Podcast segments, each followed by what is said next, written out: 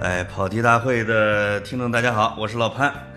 这个在呃这个在报我们的嘉宾之前啊，我这个跟大家让还得要加一下我们的听众群呢、我们现在已经快十二个听众群了啊，这个跑题大会全拼二零一九，大家可以加这个群。今儿个啊，我请来了一个这个我很熟悉，但是我们俩肉体没有太交流过的朋友嘉宾啊，袁玲啊，你你先跟大家打个跑题大会的听众打个招呼吧哎，跑啊，哎跑题大会听众大家好啊，我是袁宁啊，我也是潘展夫，就是我们其实一直是老朋友了，但是我们真的肉体缺少交集啊。袁玲啊，是比我到新京报还要早的啊，这确实是创刊元老。而且呢，这个袁因为袁玲的故事我还是了解很多的，我经常也会替她惋惜很多事情，比如说她上学成绩特别好，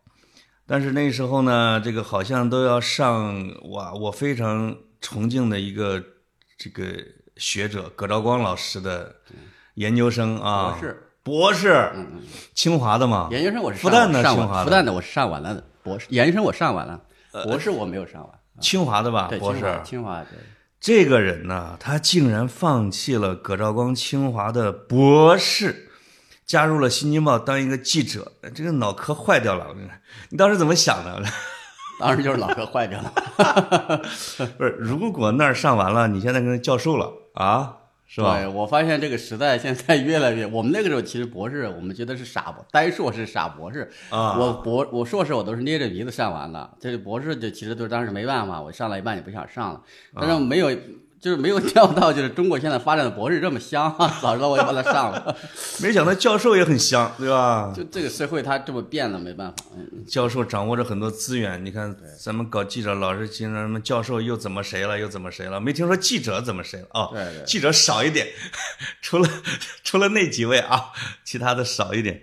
所以这个《新京报》的创刊号，你是不是都写了？头条是你写的吗？就是我不能说头条，它就是那个那一天的核心报道，哦也是当天最重要的一个稿件吧。因为当天有个大新闻，就是克林顿访华，对就是那是一个大新闻动态。咱们那哎哎个大大封面上，克林顿搂着是那对个对艾滋病男孩儿是吗？对对，就是那个，啊但是它上面有一条就是叫北京 SARS 后就是患者骨骸死调查，那个对是我的，那是一个当天的深度报道啊。我那那那一个版上的连一个标点符号都已经被写进了报史的呀。但是那里边的最核心的一篇报道是袁玲写的，就是我们很多听众肯定是你即使不知道袁玲的名字，你肯定是看过她的报道；你没看过她的报道，你肯定是看过她的书。首先是几乎中国的重大的报道啊，这个无叫什么无证不语啊，对吧？ 基本上都干过啊，都写过，而且写的非常好。这个另外慢慢的就大家已经不把你当这个调查报道记者了，现在这个都叫非虚构作家啊啊，这叫什么？这说的像刘邦一样，什么行了名改了姓，唤作汉高祖， 是吧？现在已经是非虚构作家。而且是这个，我觉得在文学成就上这个领域比所有的其他的啊，包括海鹏啊，都是要真的要要写的很厚重的。我的呃叫我的九十九次死亡，，对，寂静的孩子，呃还还有还生有态不会消失，嗯，对汗水的真是。汗水的绅士，啊汗水的绅士，我是尤其喜欢的，因为我喜欢这种风土的。呃，而且袁玲写了很多非常有名的报道，就是我们聊你的老家和汗水之前啊，就是就是还是先聊一聊你得意之作哈、就是你的你的影响比较大的那几篇是什么？你就说是报道吗？报道啊，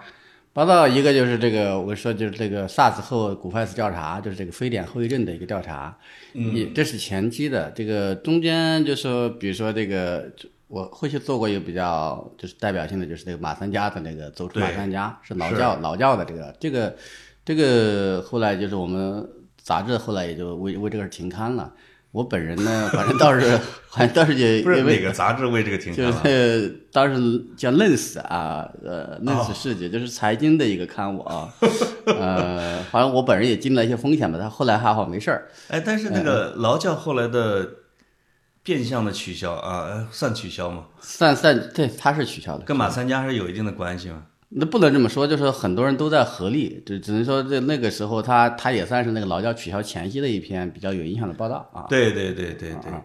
然后有一个我写的特稿比较知名一点，就是写高华的，就是守守夜人高华呀什么的，守夜人嗯，对吧而且守望者还是守夜人啊？守夜人，守夜人啊，还有这个写这种矿工的，比如说写梅上的青苔呀，嗯，写诗人孩子的，就是孩子死于一场春天的雷暴，这都是手语里面比较呃知名一点的啊。非常，就是而且而且就是不仅这些事儿重要啊，实际上这个你写的文章是被，我觉得怎么有点被他们经常会归为南州一派啊，就是讲文本的啊，就是很讲究文本的调查记者，有一种是拿料的记者，我们就知道啊。这个各种像黄云浩之类的，就天天这天天拿料啊， 拿完料之后给编辑，你说怎么写？对啊，那你那就我已经完成任务了。那一种就是类似于像园林这样的，就是不仅要把人采访到事儿采访清楚，而且要让自己写的每一篇文章成为一个文体的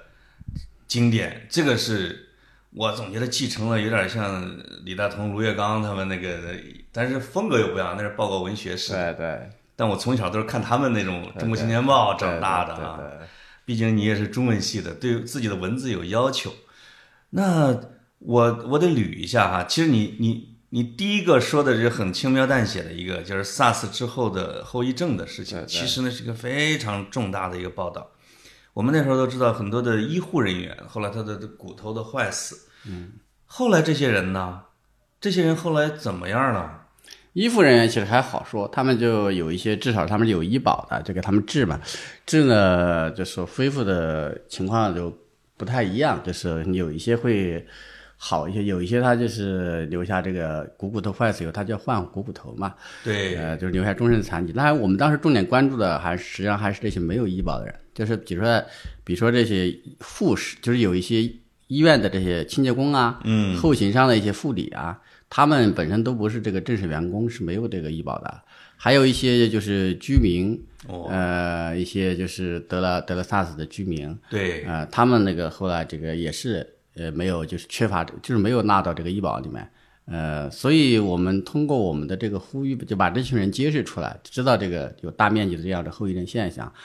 其实是比较敏感的，因为当时都在宣传这个抗 SARS 的伟大胜利哈，对，呃，后来经过我们长期的努力，就是说，其实后来这一批没有医保的人，基本上都纳入到这个工伤范围，就是他们、哦他们是得到了解决的。后来，这个跟你和当时同行们写的这些报道有关系、这啊，嗯这是有直接的关系的，这个我是可以确定的，因为我们不仅说当时做了这么一篇调查报道，过了一年之后，我又去追踪了一次，就是说关于这个各种治疗的方法，关于它的后遗症，也写了一篇深度报道。嗯，然后再过了十年的时候，这个我记得是腾讯搞了一次会议，就是把这些公益搞了一次会议，把这些当时的 SARS 患者请过来了。啊，我也见到了当年我采过的人，他们的问题基本上都得到了解决。啊、对这个还是有直接关系的。可能有的听众不太了解哈，但是我可能要跟大家说，这工伤可比医保的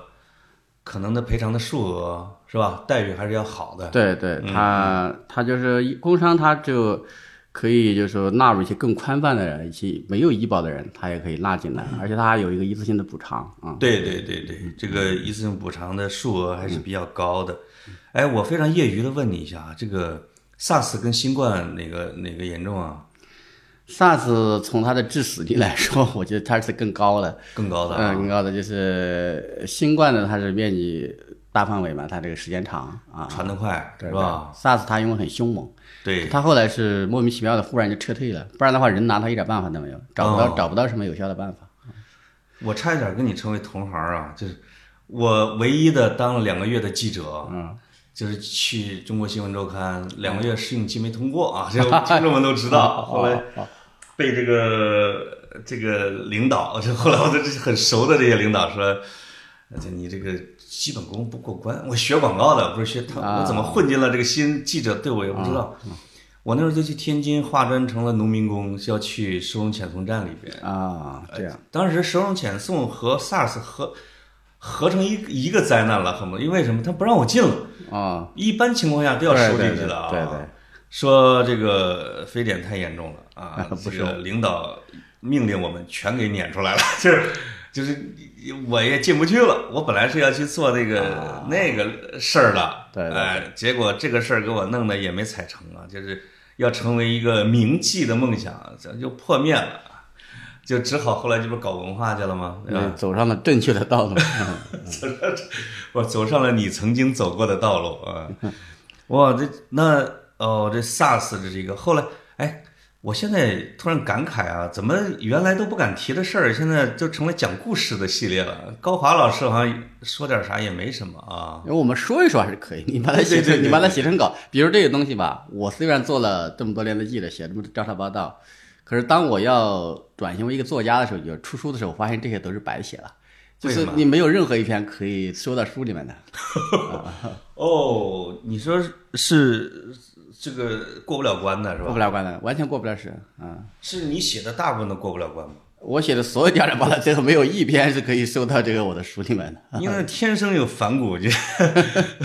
正能量的不写。 就这就是这几 个，这嗯比如说高华，比如说这个萨子后，或者说马三家，这都是收不进去的，没有办啊法，没有办法收进去。是是是，但是我们呃，我就不介绍高华是谁了，但是我们听众可以自己查查他的作品啊之类的，如果你能找到的话，这个袁凌还是为这些人的让大家知道做出了很大的这种贡献。呃那个呃，寂静的孩子那个是一个是一个项目吗？还是谁给你的派的一个题啊？他是最初呢，就是我跟公益组织，就是他们找我去给他们写一些小故事，就是给孩子们筹款啊。啊那么在这个当中呢，我就感到就是说，哎，我就产生了一些兴趣。后来是一个偶然的机会，就是有一个摄影记者，他想去拍一些照片，但他啊缺乏一个搭档，一个女生嘛，我就跟他一块儿去做了两年的这样一种啊、呃就是嗯哇调查在乡下。啊，做完之后呢，我觉得光写乡下的孩子不够，因为很多乡下的孩子就留守儿童，他已经另外一部分他们随着父母到城市里面成为流动儿童了。对，所以我自己又做了两年的这个城乡结合部的呀，这个哦城市面这种流动儿童的一些调查，然后最后把这些孩子就写成一本书叫《激情的孩子》，但对所以他跟其他并没有一个机构就是从头到尾支持我，但是那个两年的采访里面，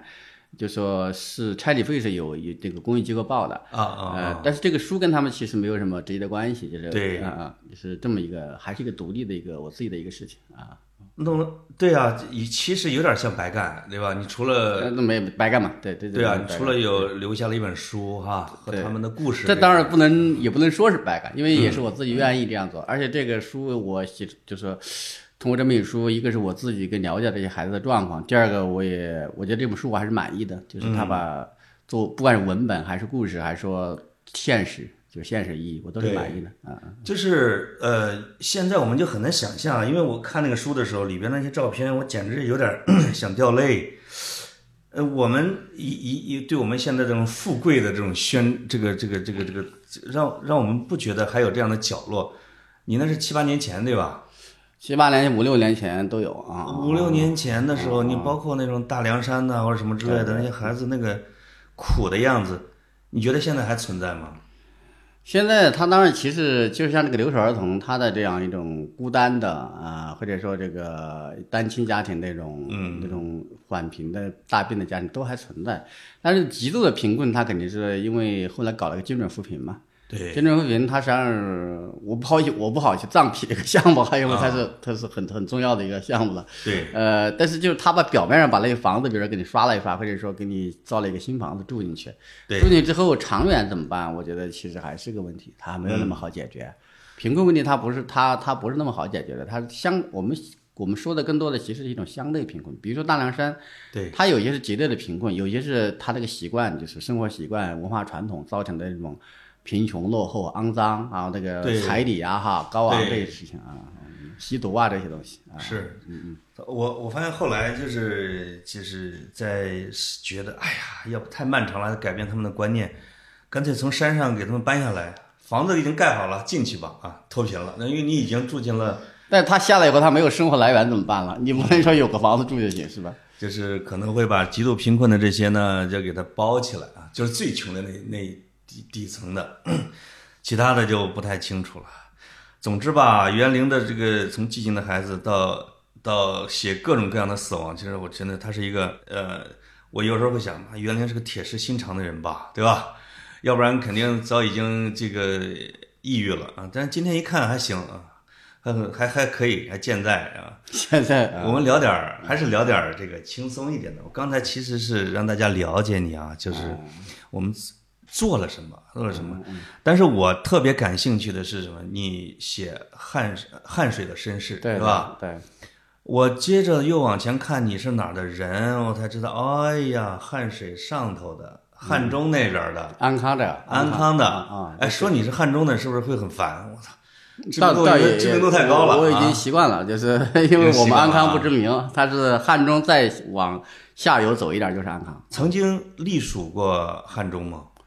在历史上来说，汉中有一部分曾经隶属于安康。啊，啊啊啊！现在我们的听众你大概明白了，其实我们今天聊的是一期地图炮节目， 不是前面那么沉重的啊。我因为我我们聊我聊了很多我们河南呐、山东啊，就这种的，但实际上真正的说对，对于一个。身处陕西，却是一个亚热带气候的地方，我真充满了陌生感。我到现在也没去过。嗯，我我如果问听众一个问题，陕西有没有亚热带？亚热带是吧？气候，你们可能完全就懵逼了，就不知道这是一个哪儿。但实际上，你们安康，你们安康的纬度能跟在中国是跟跟哪儿平行的呀？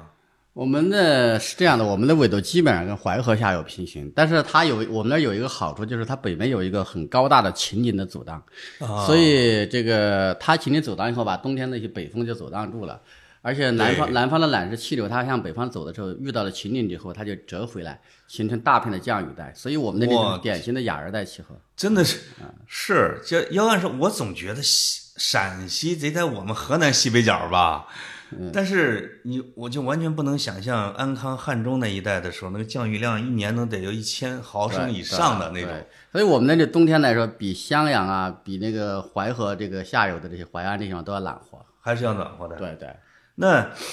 汉族、汉人什么，真跟你们汉水有关系吗？这显然是有直接的关系。其实这个是可以讲一讲了，基本上啊叫地头炮。我以为吹，我以为你们那儿人吹那那那呢那那不是吹牛，就是说，其实还不只是汉的问题。比如我们中国这个华夏，华夏呀，华夏民族，华我是先所知不嗯多，对关于夏我是知道一点华族夏是吧？啊。对对，啊因为这个夏呀，就是古代这个汉水的下游就叫夏水。哦就，就是那个下水的这个那儿生活的一些就是小，就当时的各个部落的民族，它叫就是诸夏，叫诸夏，对就诸很多诸夏。啊这些民族呢，后来它就这个成了华夏民族的一个主体的一部分，所以就是。就是我们这个华夏民族的华夏这个夏字，其实是从汉水来的。就是你哦现你现在你到湖北那儿去，那个地方不是你看大家读《三国演义》，对刘表不是站的是江夏吗？嗯嗯嗯，呃江夏不就是那个武汉呀、那个江夏就是武汉汉口这块地方，对夏口就是汉口。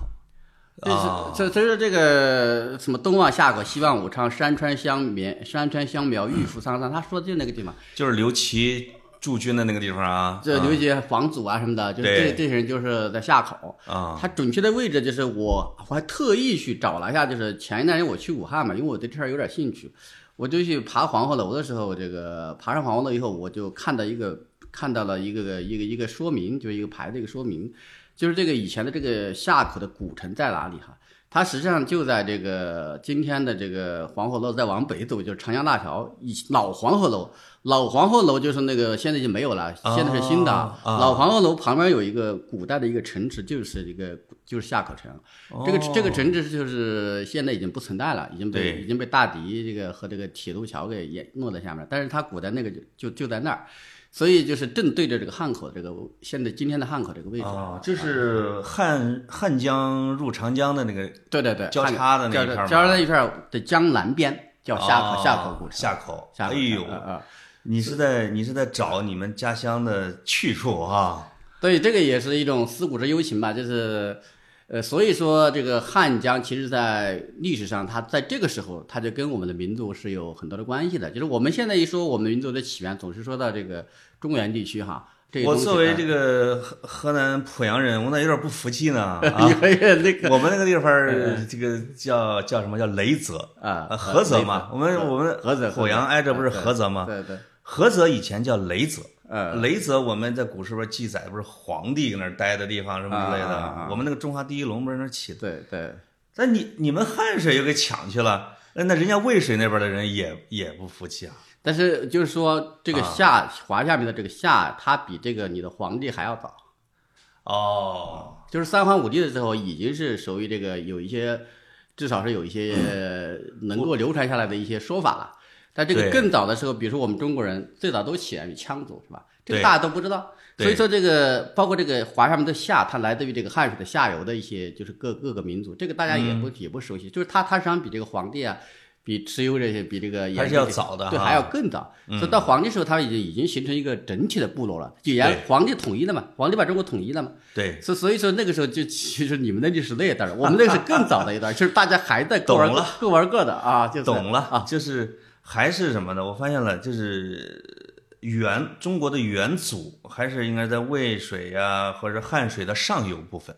是吧？呃，汉水的下游部分其实就就是下就江下游夏部分江夏了嘛，汉口啊，就啊快到啊汉口下游部分啊，快到汉口那一段儿。所以说那个时候中国的文化其实多中心的，它不像后来就是大家都以为就是在那个中原那一块儿啊，对，它对。是一个多中心的。其实今今天也还原了那个，就是只是大家还没有接受我这万个。万没想到，我们进入了一个考古的领域，是吧？ 当然这个哎继续往下叫说我，们叫叫叫灿若繁星那你如的，啊果如果真要这么说，还是可以再往下说一点，比如说对，比如说我们现在能够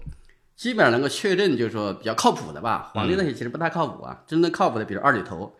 二里头是我们现在就是一些专家希望把它说成是夏的都城，对实际上它当然算不上，但是这个至少它现在是所谓的夏时期吧。如果对有这么一个朝代的话，那个时候最重要的一个文化遗址了。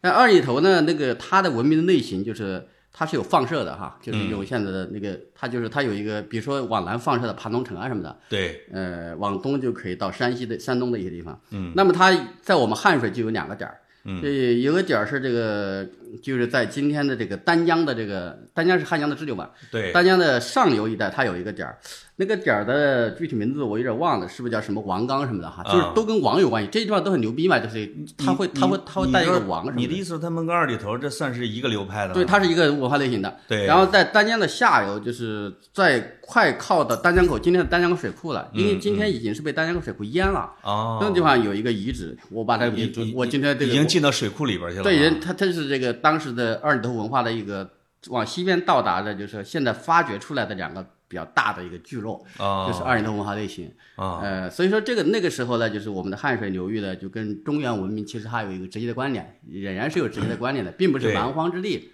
所以汉族这玩意儿真不是从汉朝来的啊。对，然后呢，我们再啊往下讲，比如说我们在先秦时期，比如《诗经》里面，嗯对， 《诗经》里面就是我们这个汉水的流域，它也算是比较好的了，就是它属于什么呢？它的上游属于这个呃周兰，它的下游属于昭兰。嗯，呃，因为周公、昭公各有各的封地，那么对我们是在上游是在周公的封地南边儿，这个下游是在昭公的封地南边儿。所以在《诗经》里面，你们我们可以看到这两个周南、昭南的这个。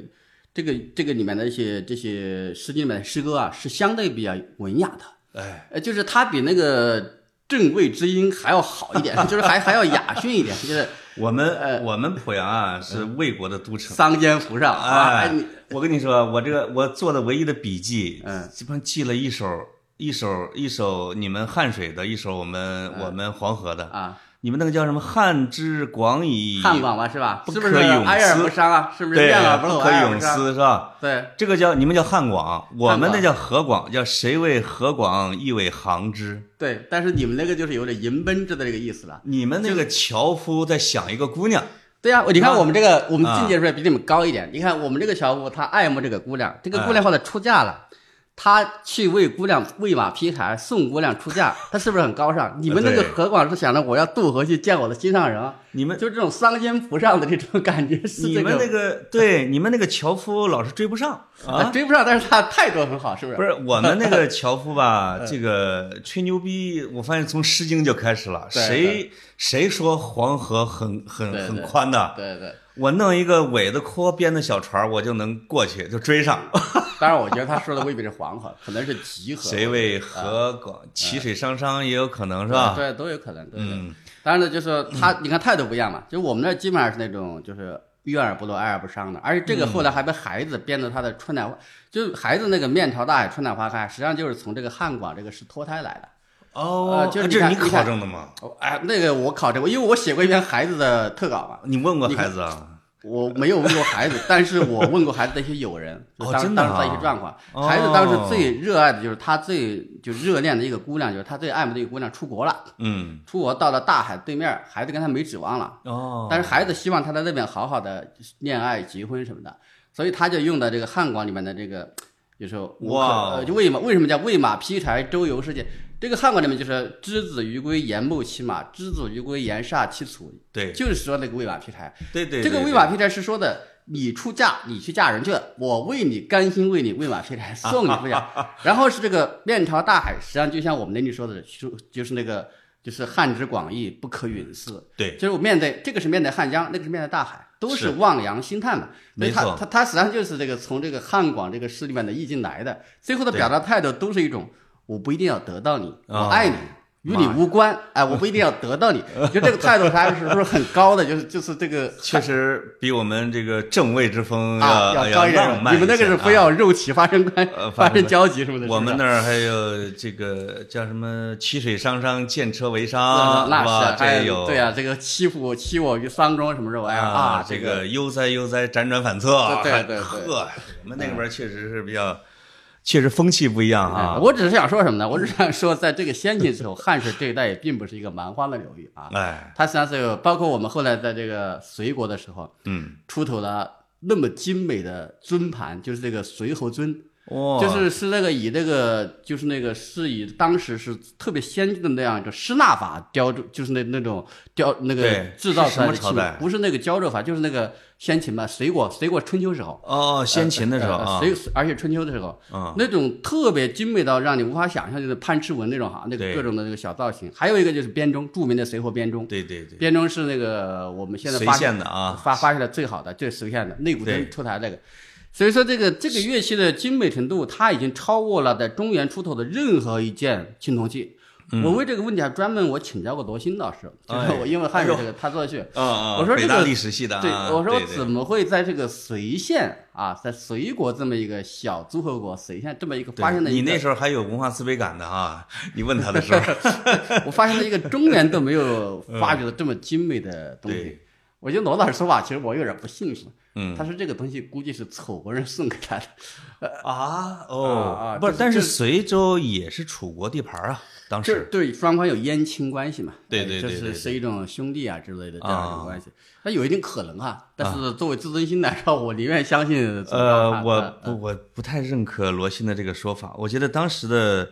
这个长江文化或者楚文化里边的制作水平，其实根本不哎但次于是黄楚河流国域这的东西也有可能是中原送给他的，就既有他北方有可能中原的哪个周王是比如送给他，对南方有可能是楚楚国送给他，他是这么他是这么说的。大家嗯我发现吧，就是我我觉得是出于政治正确或者是一种从小受到的观念的。呃，我们有一期节目是跟那个刘玉啊，嗯就是中科院考古所的，他是研究殷商的。啊呃，他是对专门研究青铜器里边的金属含量的。我就跟他聊三星堆嘛，那一期那正好三星堆正在发掘的时候，啊哦对对，这个话题太太太不好聊了啊，我啊！说这个三星堆的这个这个精美程度，看来比我们安阳殷商要厉害啊。他说：“那你可说的就就不对了。”他说：“首先，它不比殷商早。”他说：“我，他说我已经测了里边的铜的元素，他们三星堆和殷商的来自于同一个铜矿啊，这个这个这这才能测出来的。”第二个，他说：“三星堆的那青铜器的制作方法脱胎于殷商。”他说：“你别看他做的非常有想象力，但是他一节儿一节儿装上的，他跟殷商的一搞一好几千斤的那个大的搞法和他那整个的里边的呃怪兽啊、神兽的那个图啊，他说他的整体技术水平不如殷商，听得我也有点愣愣的啊，半信半疑其实的。他这个回避了一个关键问题，就是说这嗯个他的铜，我不知道是不是都是来自于什么铜庐山啊，有点啊像来自于什么呃大野呀、就是湖北大野有铜绿山嘛，啊那对个对最著名的铜矿。对对对，或者说是他的这个是不是他们真的都是用氮打法来实现的，就是而不是说我刚才说的那种施蜡法哈。嗯但是这里面有个关键问题，就是三星堆的东西啊，它那个式样不一样，它那个式样就是比如说它大祭司，中国没这玩意儿，嗯，船长，中国不需要，中国文明里没有船长，因为没有这个神权政治。嗯面具没有这玩意儿，所以说这种东西它，我觉得它就是从两河两河流域那个八啊百。你的猜想是这样的哈，而且是它传到河西走廊之后，河西走廊到我前一段还去青海了，河西走廊到青海在南下到四川是有一条古丝绸之路的，哦，是可以通过那条道传过去的，没有必要先从那个，因为我们现在已经确认了，就是大家的一个一致的说法是殷商的这些青铜器来自于他们最初的来源就是两河流域的那个青铜器。对，那只不过那比他们那做的要精精美了，对，啊那它有没有必要说是一定要经过河西走廊，先传到殷商，再从折回来传到传到四川去哎的？它有没有可能，比如从河西走廊就直接南下了，从青海这么南下到的这个四川？没所以错我们当然这是个题外话哈，我们就不说这么多。它说明是什么呢？就说明这个一个一个一个不是处于中原核心地带的一个流域文明，嗯，不管是汉水还是说三星堆所处的那么一个呃，就岷江流域哈，它还是很难被承认为一个、呃一个多么重要的一 个核心地带，它一定要依附。它有哎可能不是完全的原创原生文明，对是吧？但是你说到你中国的这个青铜器都不是原生的，啊，都是人家那个巴比伦文明来的，是。所以所以你刚才说了一个很重要的一个路径啊，因为我们只知道我们经常说丝绸之路，其实有一个草原丝绸之路，对啊，是在更北边的整个草原上的对一个河西走廊的，对，其实还有一个穿越喜马拉雅山的，那叫对也叫有人说叫茶马古道啊，那茶马是吧古道啊哎，就说而且在河西走廊这个路上，它是有分叉的，就是它是可以由这个由这个罗罗就罗兰罗兰王国这个有没有往南走，穿越这个青海，对，在南下到这个四川的这条路也是有的，穿越横断山这个路。你如果去看许茹芸的这个《万古江河》里面就提到这条路啊了。所以说，你为什么不可以设想它直接从这儿传过来了？ 它没有必要不要传哎到我包中里原还正好带了一本书，啊要啊等着周末要看的，叫《人类迁徙史》。对哎呀你这一说我不困了哈，就是有一个考古学的证据是证明你们长江流域或者汉水流域的啊呃文化不一定是从北方来的，而且它的先进程度有可能是比北方还要高的。是什么呢？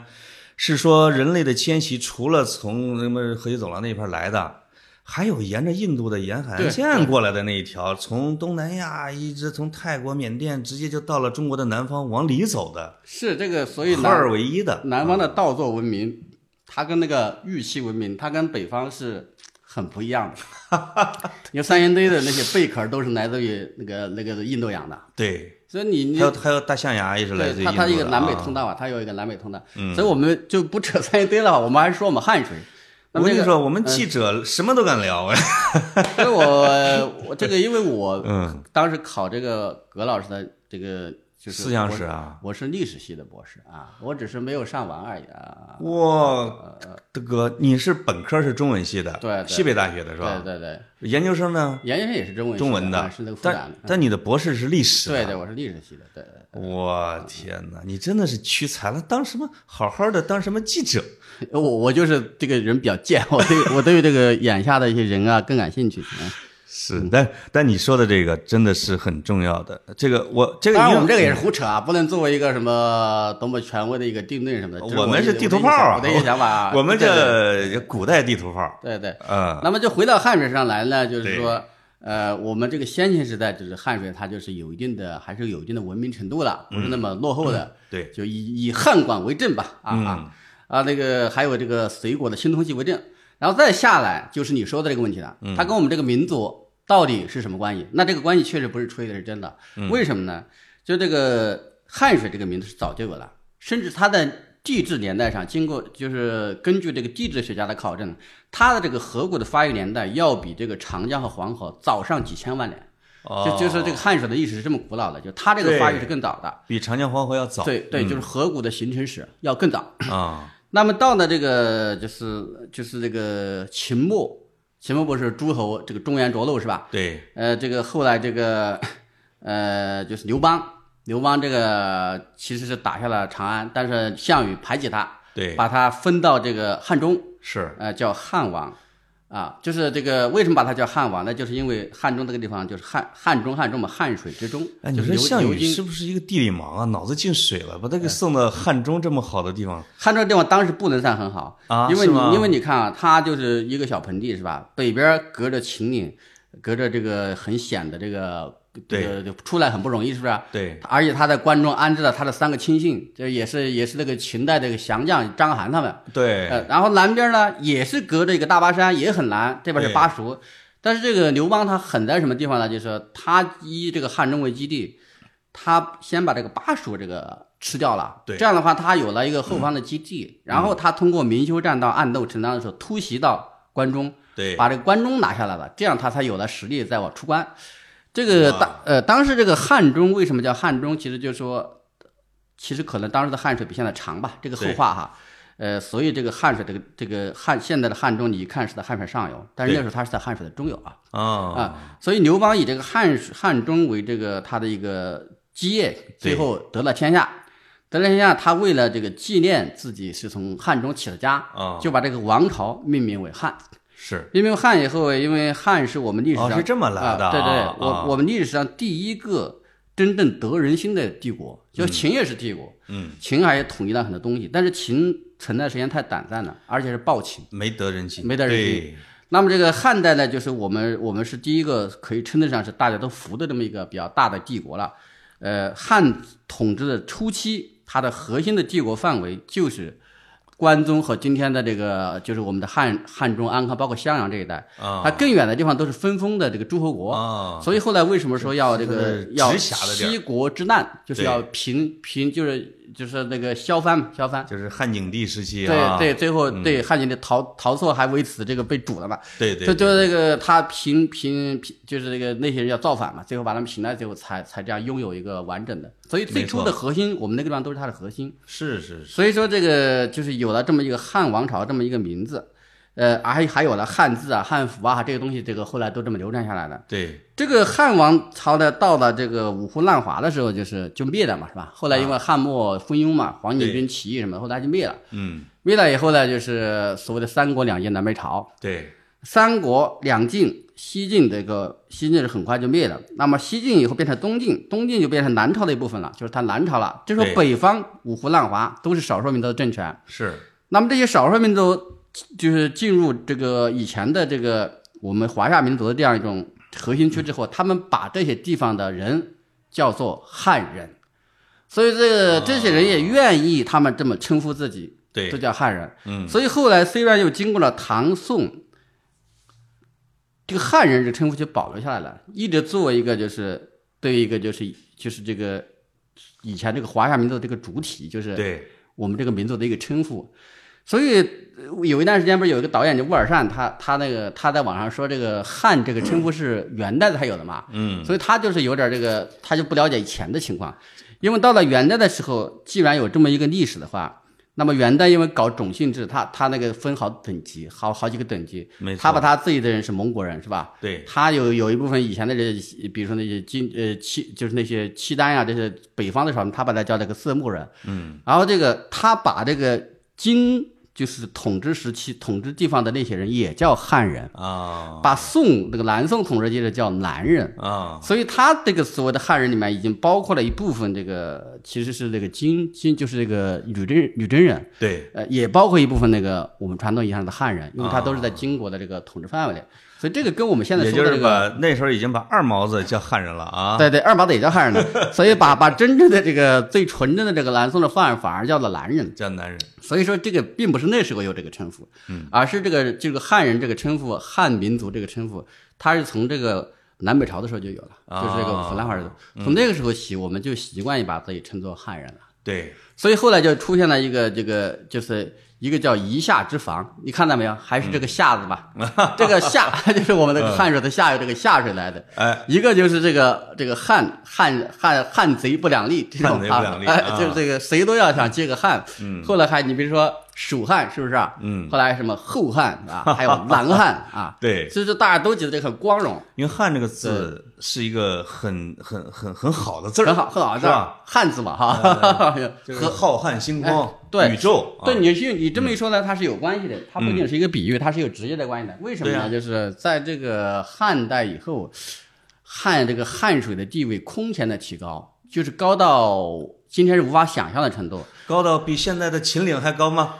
它不是地，它不是现海在拔龙，脉它不是高海拔上高，它是在这个 我说河的这流个河流当中的这个定位高啊。所以当时有几种说法啊，比如天下的四渎，就是四个巨大的江河，嗯，那么就有几有几种说法，四渎叫江河淮集，这是一种说法，最早是这样的说法吉，是哪个啊吉啊？集是济水啊，呃所以说济水啊现在已经没了哦，那是被黄河吞并的，这对是这是最早的一个说法。有段时间，这这个里面你注意，这个里面是没有汉水的对，啊，但是到这个就是在这个那汉可能是更早哈，特就别是在早在这个春秋战国时期，嗯就因为那时候汉水它有点衰落啊。对对对，那么这个到了这个汉朝的时候，它已经变成河汉并称了，就是啊黄河啊汉水就江河淮汉，对，是它吧变成江河淮汉了，济水被黄河吞掉了，对，所以变成江河淮汉四渎。嗯啊，同时还有一个是江，呃，还有一个是河汉这两个称呼，啊，就是要不就黄河呃一个汉水，要不就是江河淮汉啊，就是这样这么一两种说法了。河汉女，哎，这是什么诗河里？汉清且浅，相去复几许，这就是南北朝时期的歌。啊，呃，这个那盈还有什盈么盈皎盈皎一河水，汉女，迢对迢牵对牛星，哎，对，是吧？迢迢牵牛星，皎皎河皎皎河河汉汉女女。对，对，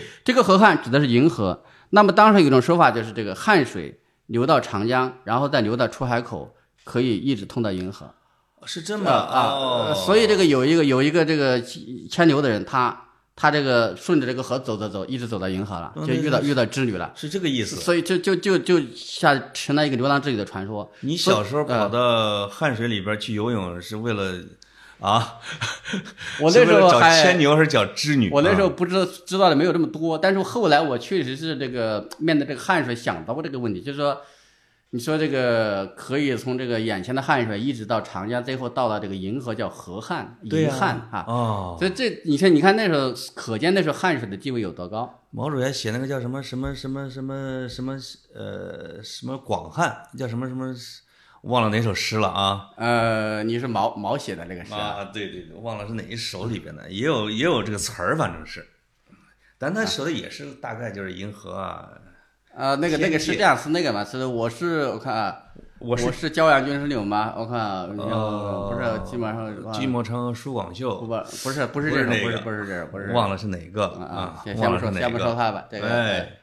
哇，原来是这么的，嗯，所以那那时候汉水为什么这么高的一个崇高的地位？它实际上有两个原因，几个原因嘛。一个我刚才说的，它是最初流氓的基业是吧？对，但是还有几个现实中的原因。嗯，一个当时的汗水很可能比今天的汗水要长很多，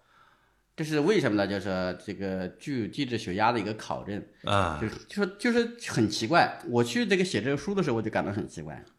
而且汉水，我也奇怪的是什么，它只流经两个省，啊对吧？它很长，但它只流经两个省，它实际上历史上不止牛津这两个省，历史上还要加上对甘肃和四川。对我觉得它应该是还要往上走对的，，啊它为么？什么呢？就是我们今天去看地图，我们会发现在这个甘肃的有一个县，它有一个博种山，呃，就是有一条西汉水，这个西汉水发源于博种山。而这我在我们现在这个就是在南北朝以后啊，就是汉代的东汉以后，南北朝以后就是是把这个汉水的源头定在今天临强县的博种山的。哦所以就现在就会有两个博种山，对一个就是甘肃的博种山，一个是这个这个临强县的汉中临强县的博种山，有两个源头，一个是西汉水，一个是今天的汉水。哦，那么所以说，这个地质学家经过这个考证，就是民国时有一个叫黄吉清和赵亚岑这么两个地质学家，嗯。他们经过考证之后，这个黄这个这个黄吉清好像以后是建国以后的第一个地质学院的院士，哦，他还是很权威的。啊，呃，不应该是黄金或者是赵亚森，他们之间有一个后来成了院士，另另一个是遇害的。啊。总之就是说，这个他们当时考证发现，在汉的武都年间，就是 大概在王莽篡权这个以后吧，嗯，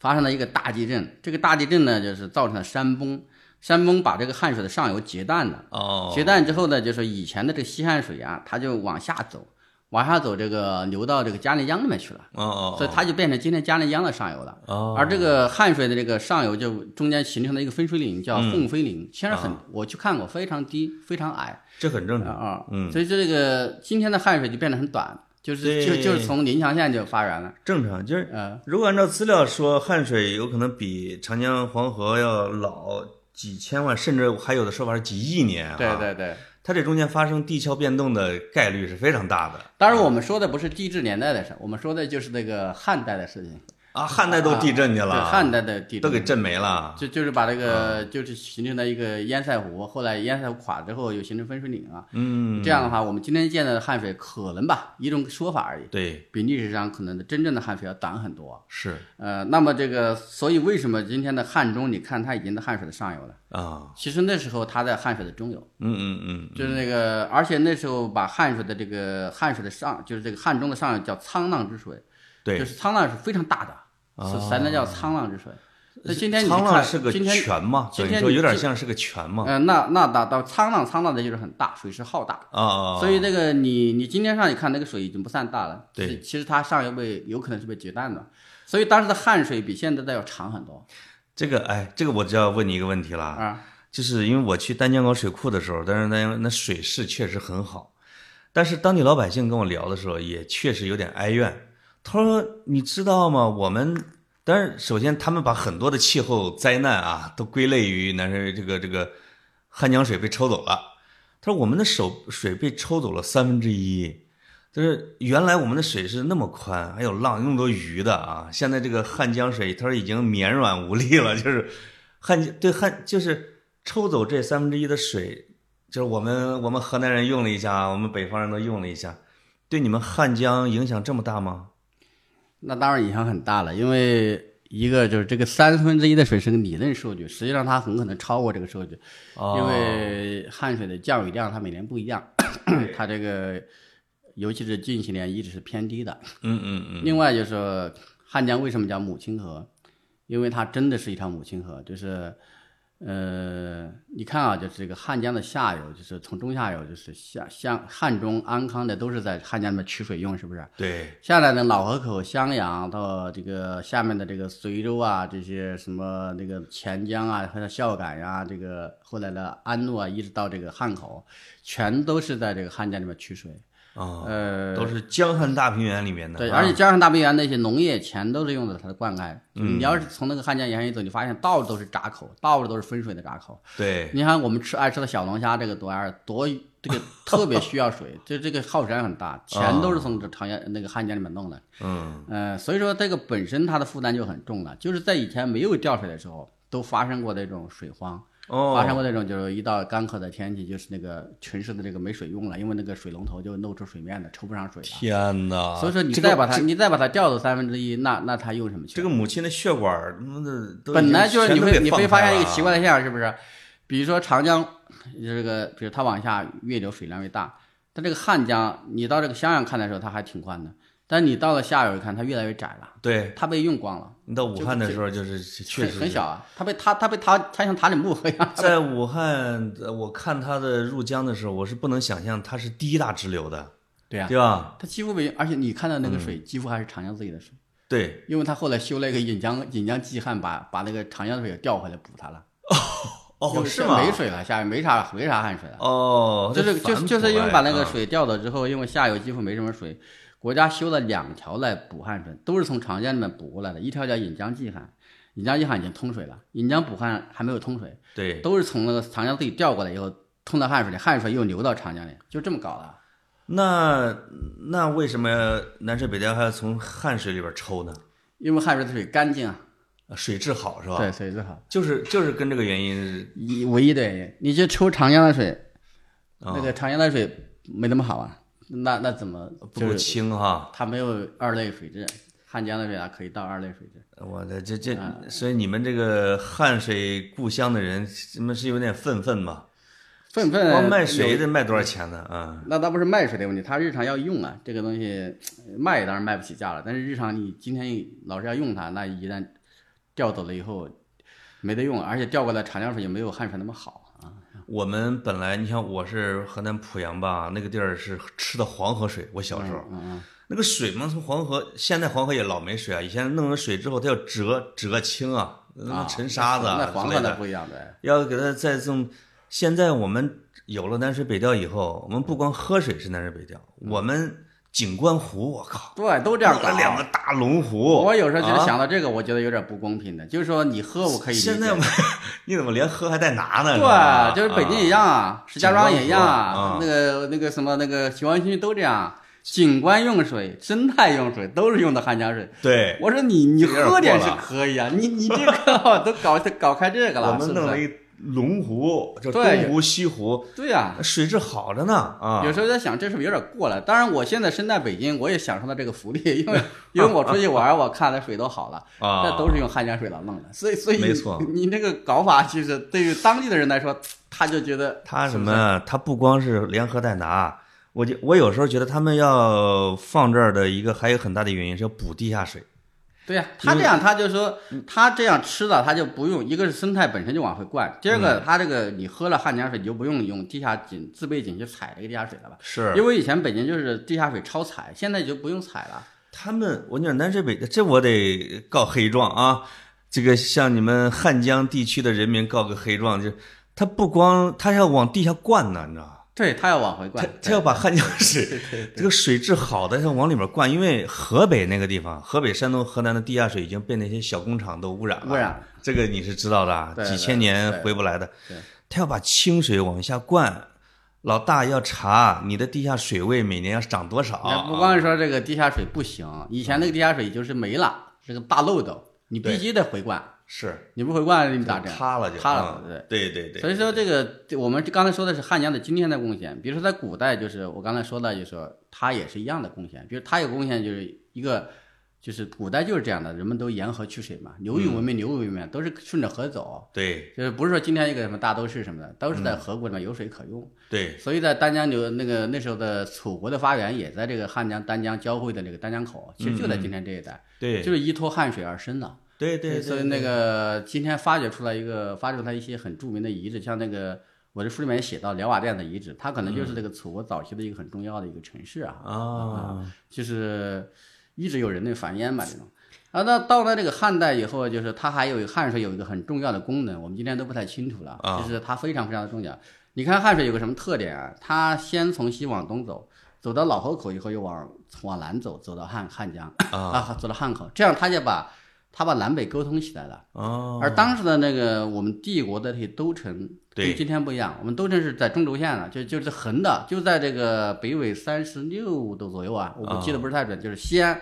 你比如说咸阳，你们东边的汴梁，对，洛阳，对啊，这些大都市都在这条线上。嗯那么它需要大量的粮食，因为北方的粮食不够，要从南方往北方运，是那就是没有大运河的，大运河是隋代才有的。嗯他要把粮食往北方运，他怎么走呢？他就是从那个长江把这个船进汉江，进汉江到了襄阳或者老河口，然后换成陆运，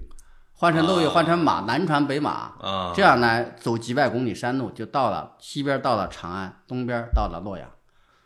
哎哎就，你这个地理问题，我正好想起来一个啊相关的哈、那个杜甫不是写过一首诗？我我国庆节去荆州和襄阳了，和南阳这几个地方我转了一圈啊。他那首诗，呃，什么“鸡从巴峡穿巫峡，便下襄阳上洛阳”，就是这个。路线。这个襄阳上洛阳，我当时在想，他走的是陆路还是水路还是什么路，还是说他从长江到了襄阳，应该走的是汉江；对，从汉江到南阳，可能就是上上上岸了。他是这样的，他到襄阳以后，汉江有个支流叫唐白河，哦，唐白河也能走船，很大。哦，他从那个襄阳进唐白河，唐白河上面有一个著名的古镇叫这个叫这个姚旗呃呃社旗镇，呃，社社企，社社旗镇，哎，社旗镇它现在是一个很著名的一个文化景点，为什么呢？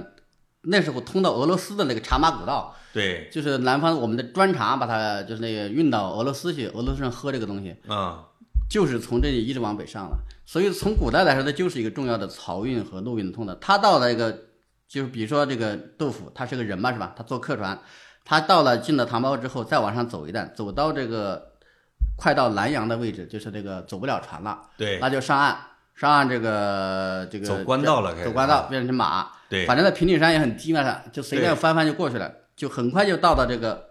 伊河和洛河的谷地。哎，也就洛河谷地，你在又可以搭船了，你可以对搭船那个就到了洛阳了，洛水嘛，就到了洛阳。哦哦，靠近洛阳的时候还能上船，还是在这儿啊吧？，因为因为那个古代的这个都城，它并不是挨着黄河那个修的，对挨着黄河谁也受不了。对它都是隔着黄河，隔一个北邙山，然后在南边有一条洛河和伊河交汇的这么一个河谷，都在这儿。二里头就在洛和伊的交叉口，是对，吧？洛阳也这样，洛阳在洛河上面是吧？啊它先从那个伊河进去，走到伊河跟洛河的汇合的地方，再往回折一点儿就到了洛阳，嗯哎呦，就这么一个道。妈呀！您是研究古代的地理的，厉了开了啊！这这个就是我也我因为也写汉水嘛，我也去了解一下周边啊啊啊但是我对古代文明特感兴趣，所以我去看一下这些东西。所以说它这个路嗯就是为什么叫基层八下穿巫峡，遍下襄阳向洛阳。嗯，那这是到洛阳的路，再说一个到长安的路。啊我们都知道韩愈是不是？对，韩愈这个有一有一首诗很出名，就是有一个金庸那个小说里面什么“云横秦岭”，它就是从那个来的，这云横秦啊 云岭横家何秦岭在”是吧？斜咏蓝关马不马前不。前，他这个全是叫这个一风朝奏是谁的九功夫来着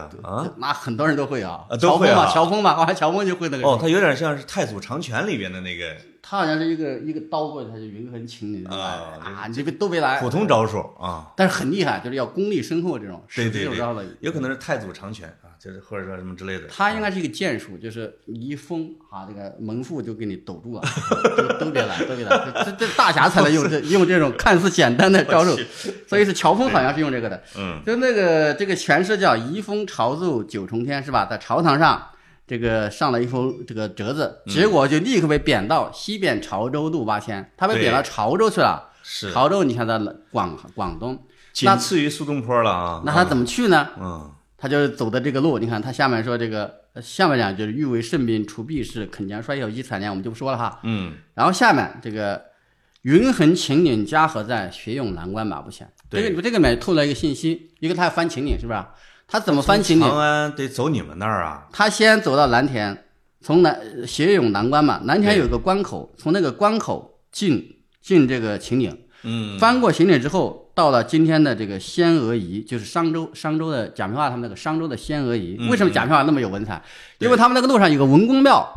就是韩愈当年那个走过的时候有个文公庙，嗯他们少年的时候就走几十里的路去拜祭这个文公哦庙，人山人海。贾平凹都写过，文文公就是韩愈吗？韩愈的封文公，他一个字，他有一个号嘛，给他封了一个这个文公啊嘛。历史上封文公的没几个人啊，对对对，韩愈什么的那个。那个欧阳修，那个后面的范仲淹这些人都是韩愈文公后来啊就进入到了神话序列了。神话，他就是一个对他他我我们那次去的时候还看到了他嗯啊对他有塑像的有文公，啊但是可悲的是今天这个就是这个斯文扫地，就是他已经被挪到。旁边的位置，中间供了一个财神，以前他是最中间的，所以这个就是这个路 说不嫌他不挣钱啊。对对，所以这个以那是以前是考取功名，所以大家都要去拜他嘛啊。对对对这个路呢，就是从南关翻秦岭到了仙娥仪，仙娥仪就可以下船了，这有个仙娥湖，就是丹江的上游，哦从这时候起就可以坐船了。啊，从坐船慢慢的往下走，小船换大船，走到这个呃这丹江口，对今天丹江口，再往下走到襄阳，再往下走到汉口，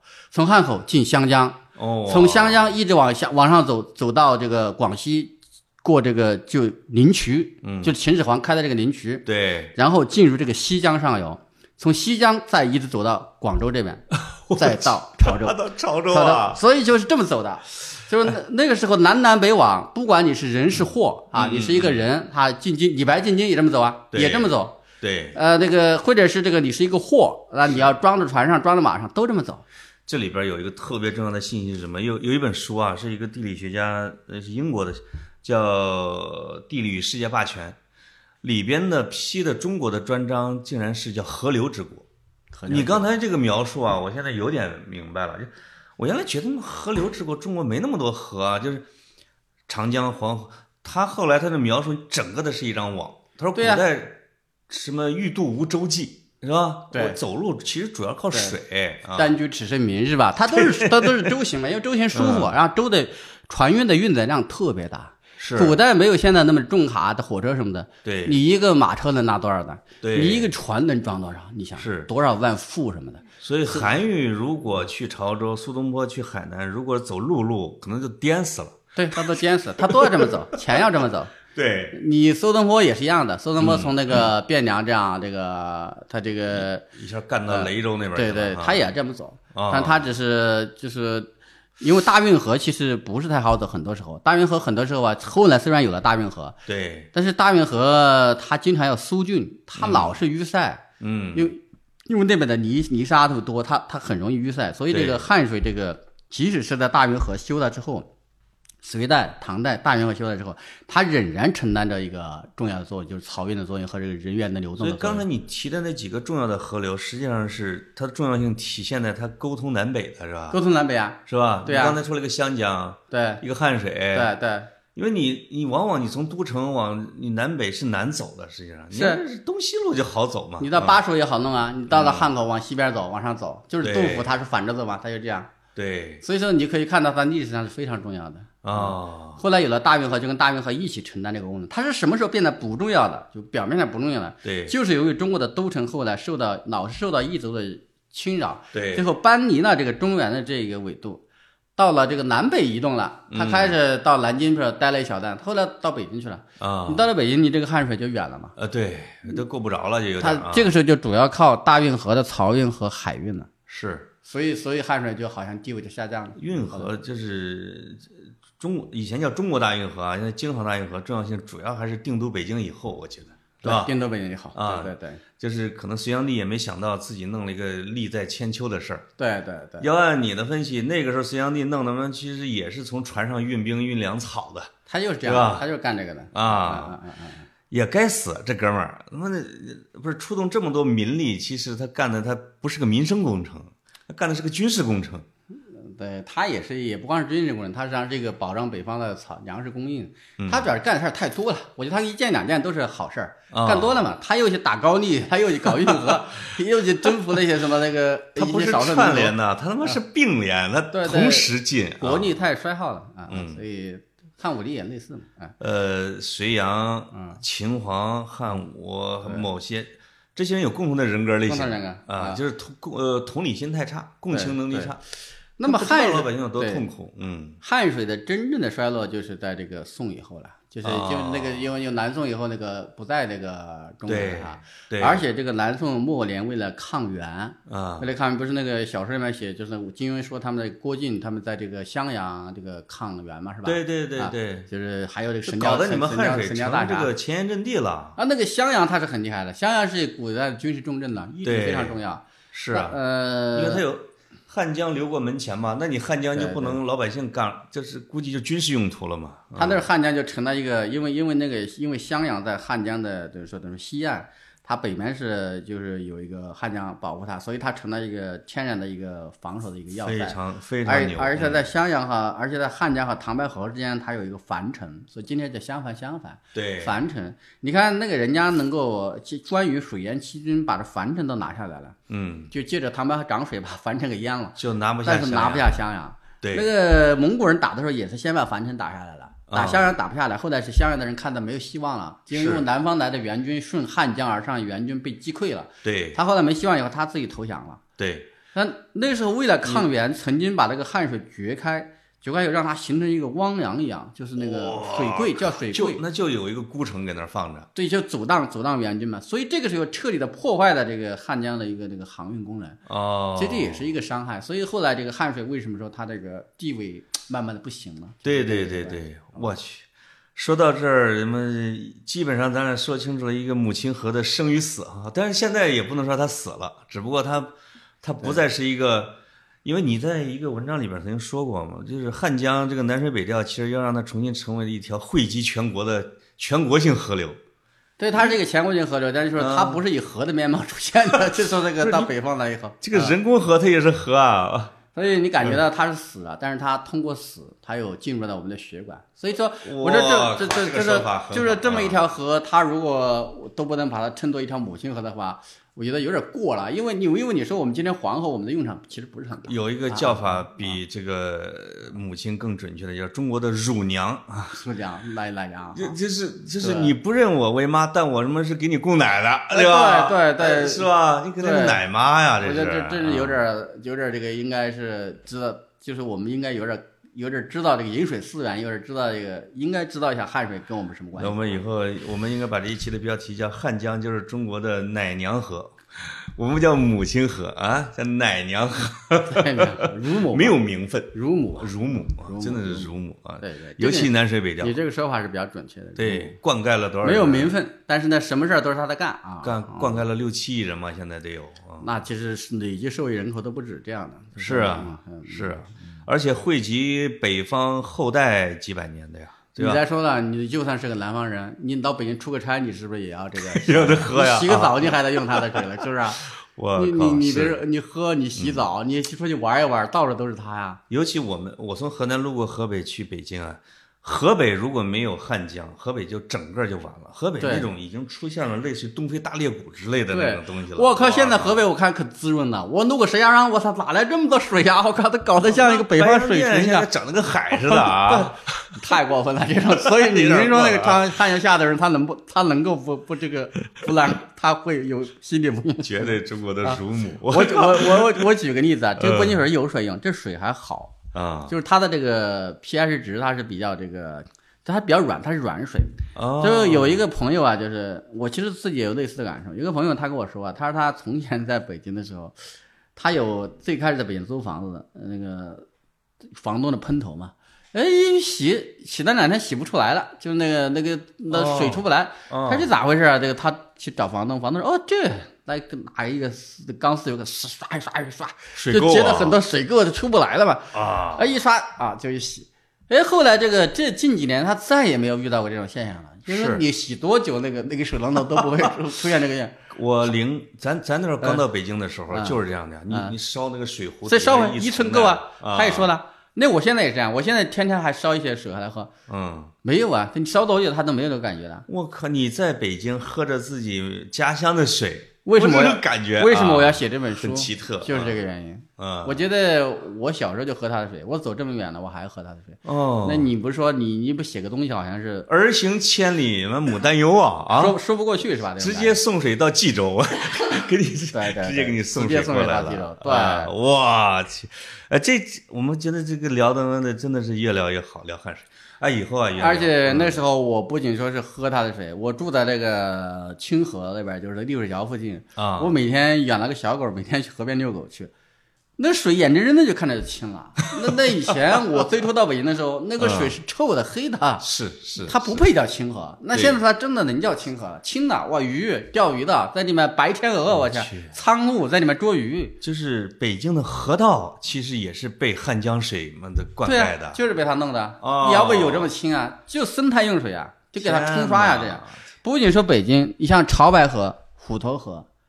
这些水都是用这个汉水的哎水来弄。，这个密云水库是也对啊是汉江水进去金的吧，山是把它存在那里，就是把它倒抽上去存在那里。我就住在通州五河交汇处啊，嗯，它从密云水库又通过温榆河、小中河什么，又流到了大运河。嗯对呀我天天就在那儿，整个水系我天天都是的，对呀、我我我遛弯儿的还是遛的你们汉江水啊，一部分我啊，的一部分一部分。对啊，除了天上这几年下雨下的对也有点多也多啊了，对对对我的个天，妥了，我们今儿个这个聊汗水，什么聊得非常过瘾啊，你再说这个，你比如说西安人，我在西安上学的时候，那得完全就没水可用，那就是快干死了。就那时候，我这个书里面也写到，就是啊印象最深刻的是什么呢？我那个上大学四年级，我我那个没有多少美好的印象，比如说女同学啊啥的，跟咱们没关系的漂亮的同学啊，我们我们农村区的人， 我印象最深的是一种发酵的那种，就是这种酒，然后醉酒一样的这种味道，什么味道呢？就是那个大便他妈的啊我那个在在那个冲不水了啊，没有水可冲，旱厕呀哇这旱厕啊，就在那就是一个槽嘛，一 个槽，你这他没有西这北个。大学里边是旱厕呀，他是这样的，一条槽过去就是用水来从头冲嘛，但是没有水，没有水，哦对这对对这对就就干结在里面，就发酵了，发酵的就是整个走廊、整个宿舍我就飘着那种我们农村厕所那时候，咱村儿里边会有那种的啊。对啊对啊没想到大呀西北大学还这样。啊酒一样的那种感觉，让人都醉了。其实我我 就那就是长安城啊！我想到我觉得大学四年就是这种味道萦绕不去。他后来是这个，就是修了一个黑河引水工程。黑河引水工程它主要引的是那个渭河支流黑河的水，啊，但是它的这个黑河引水工程里面掺了两股水，就是从我们汉水的这个支流里面调过去的。汉水也有它的支流啊，啊那支流叫一个叫蓄水河，一个前右河，所以这个时候已经的西安人其实已经在用汉江的水了，让他们不知道。所以到了这前一段时间呢，就前几年就是陕在国家我我问你一下，这个呃南水北调中线工程，西安这边也能吃到水吗？单独的，它其实最给它早，单供的啊呀它它它最早的，它是最早的南水北调，就是大家不知道，我天啊，对，它是最早的，它是从秦岭上打隧洞，把这个汉水的汉水的这个支流的水引到那里面去。到了前几年，国家搞这个南水北调的时候，陕西人一看，哎，那都能调到北京去，我们干嘛不先调调？啊他也上台了一个引汉济渭工程，啊，这是很大的，这个工程很大了，已经不是那种小打小闹了啊，即渭渭是哪儿？渭河呀、哦，即 渭河啊，把它调到渭河那儿去。所以那个，我实靠际上实际上就是引汉济西吧，他不好这么说，他把它叫引汉济渭，啊，就是把我从黄金峡，就是汉中的下游、安康的上游这样修了一个巨大的水库，然后把这个水提到一个第一级提到七十米，我再修第二级提到一百三十多米，提到上去以后，穿过八十公里长的隧洞，啊，打穿整个秦岭，把它这个送到西安。现在西安人已经喝上水了，就就说他已娘经的今年通的，今年通的水这。个唐诗什么“秋风起渭水，落叶满长安”，那改成嘛“秋风起汉水”了，得现在是吧？对呀、对呀、哎，黄河是不是也有一点水是汉江里边的呀？黄河没有，黄河没有，那个是不是有点太不要脸了？太这太太奢太奢侈， 太太奢侈不要脸了啊！太奢侈了。啊，因为这个水，汉水的水，毕竟它不能这么滥用，是 吧？所以，所以那个汉水渡过黄河的时候，它是通过一个管道嘛一个一个管道穿过去的啊。啊，啊，你哎要要不然我们河南河北也太不要脸了嘛！那么母亲河还得就是又有一个标题，叫什么呢？汉江已成中国北方母亲河，对，整因个为因中为国北方的母整亲河个整个你看，就是整个关中平原是吧？啊那边的河南、河北、华北北大平京、原天津啊都是用的这个汉江的这个水啊。好吧嗯，我代表北方人得谢谢你，我所以你说他呀、本身也不是什么特别的牛，呃这么什么水量特别浩大啊，多么的宽广一个水，但是承担了这么大的一个任务啊，嗯，我觉得已经都快过劳死了，恨不得他是有这，所啊以你今天到那个汉江的下游，几乎没有汉江的水了，就是等到引江补汉的一通以后，全是长江自己的水太可怕了啊啊！啊，所以呃有可能汉江成了塔里木河。哎，这个你是不是说了一句跟这个有关系？ 对呀、就是他那次塔里木河嘛，啊，最后流不到啊什么的，流不到长江里了，它实际上是长江自己的水把它补回来，又流到长江里。因为因为你看陕西省要用，那这个北方四省也要用，那湖北省也着急啊。对，所以湖北人他不能说我守着水没水渴死，所以这在下游补他的又是长江的水，他自己又搞了一个调水工程，就是我的他他从那天个丹江口水库里面又搞了一个鄂北分水啊、啊就是也有一股子，就是把它分进，我拿我总得自己用一点吧，是吧？啊，我因为去因为因为因为这个引江补汉这个工程，它的出水口就紧挨着丹江口大坝下游一点点。啊，那你你不是我我我那人去老河口，那些人就抱怨说，我们现在喝的还是汉江水啊，虽哦然水上已经少了很多，给我们留下留了一点下来。 对，等到这个引江补汉一来，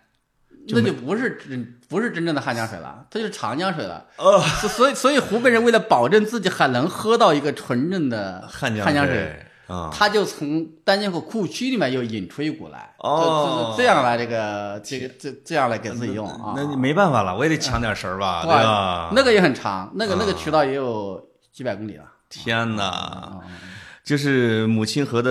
呃故地，人家自己要抢水喝，对，都对对，大家都都想分一杯嘛。这个有点像世界。但是我我觉得这个里面，我让我难到难受的是什么呢？嗯，这些你是很明白的，你知道你喝的是汉江水，对但是我以前遇到过很多人，我踩过很多人，啊焦作的、石家庄的、北京的，全都不知道自己喝的是汉江水。啊，那他他们觉得他们觉得是南水北调的水，OK，、哦就完事儿。我南够了水他们觉得完这个南南水嗯水完事儿。我靠，有的人以为是长江水，你要真让他猜百分之六七十得猜是长江水，嗯有的人以说那不就呃，有的人还知道一个丹江口水库，啊，但是他不知道汉水，他不是知道这个丹江口水库的水是汉水，是汉江的水。是所以说这个，我觉得这很不公平，是不是？你你你你喝着它的，用着 它的，你我真的是去丹江口水库大坝的时候，它那大坝下游不是汉江吗？对的。那那个水呀、那个跟他们现在潮白河的那个盖个河床，可能我去的也不是那个风水季节啊，，对对，那有点心疼，是吧啊，好小啊哈！里边都有各种鹦鹉洲， 都在这个河中央的啊，它那个水位，因为是这个理论上来说，丹江口水库的水应该蓄够到这个一百七十米以上，才哦能够满足像北方调水的条件。对，但是实际上，从他这个蓄水以来到现在，这么二零一四年就开始，将近十年的时间，对，只有短短一个周的时间，他曾经到达过一百七十米的水位，哦，所以说一直都是在一个缺水的状态下掉水，就有点甚透支啊，甚至有时候水位到不到一百六十米，它还在掉。天哪！所以整的人家汉江下游的那些啊，就是用水稻啊或者什么之类的，确实会受影响。水稻、小龙虾，啊比如说这油菜、这个嗯对甜菜这些东西，就是甘蔗啊这些各种各样的这个农农业的一切的这种种植，棉花啊还以前还有，就是都会受这个影响。当然，主要是城市用水，城市用水太太量太大了。武汉，哦对武汉这个其实有三分之一左右的都是用的这个汉江水。我去，武汉他妈这千湖之城，他妈为什汉么江你？长江水不好喝啊！ 你你它主要是从品质来说的啊。那当然了，我的个天哪，这太可怕了。那你们花花社会的，人家天津人本来可以搞海水淡化，人家为什么不搞？嗯，那不就是因为汉水好喝吗？还还是你海你海水把它淡化了，不好喝呀。水甜丝丝的，你们对还这对对确实是对对啊，啊水甜丝丝的。 我现在喝着我都觉得甜死啊！是的，是 的啊，真的味儿不我一以前样在西安的时候，我可不愿意喝自来水了。啊，那个西安那个自来水，从渭河那个水把它净化以后，弄得咸、难受、硬。啊我去，所以我现在在北京，我我我每天我宁愿就烧点水，然后有时候兑着矿泉水，有时候不兑，我都觉得对挺好喝的。是这就是啊它它比较软，它那个水质真的，真的，真嗯的，嗯把北方人狂野的性格他妈都给泡软化了。好软，是吧 温柔一点是吧？对对弄对得，嗯我去，谢谢袁玲啊！我们今天我们聊聊汗水是一个意外的收获，嗯，对吧？所以说，它从历史上到现在，它一直就是还是很重要的。嗯，它一直说是一个它的名声不如它的实际。没错，我尤其感到不爽的，就感到有点儿难，就是难以接受的，就是这些沿途用它的水的人，嗯，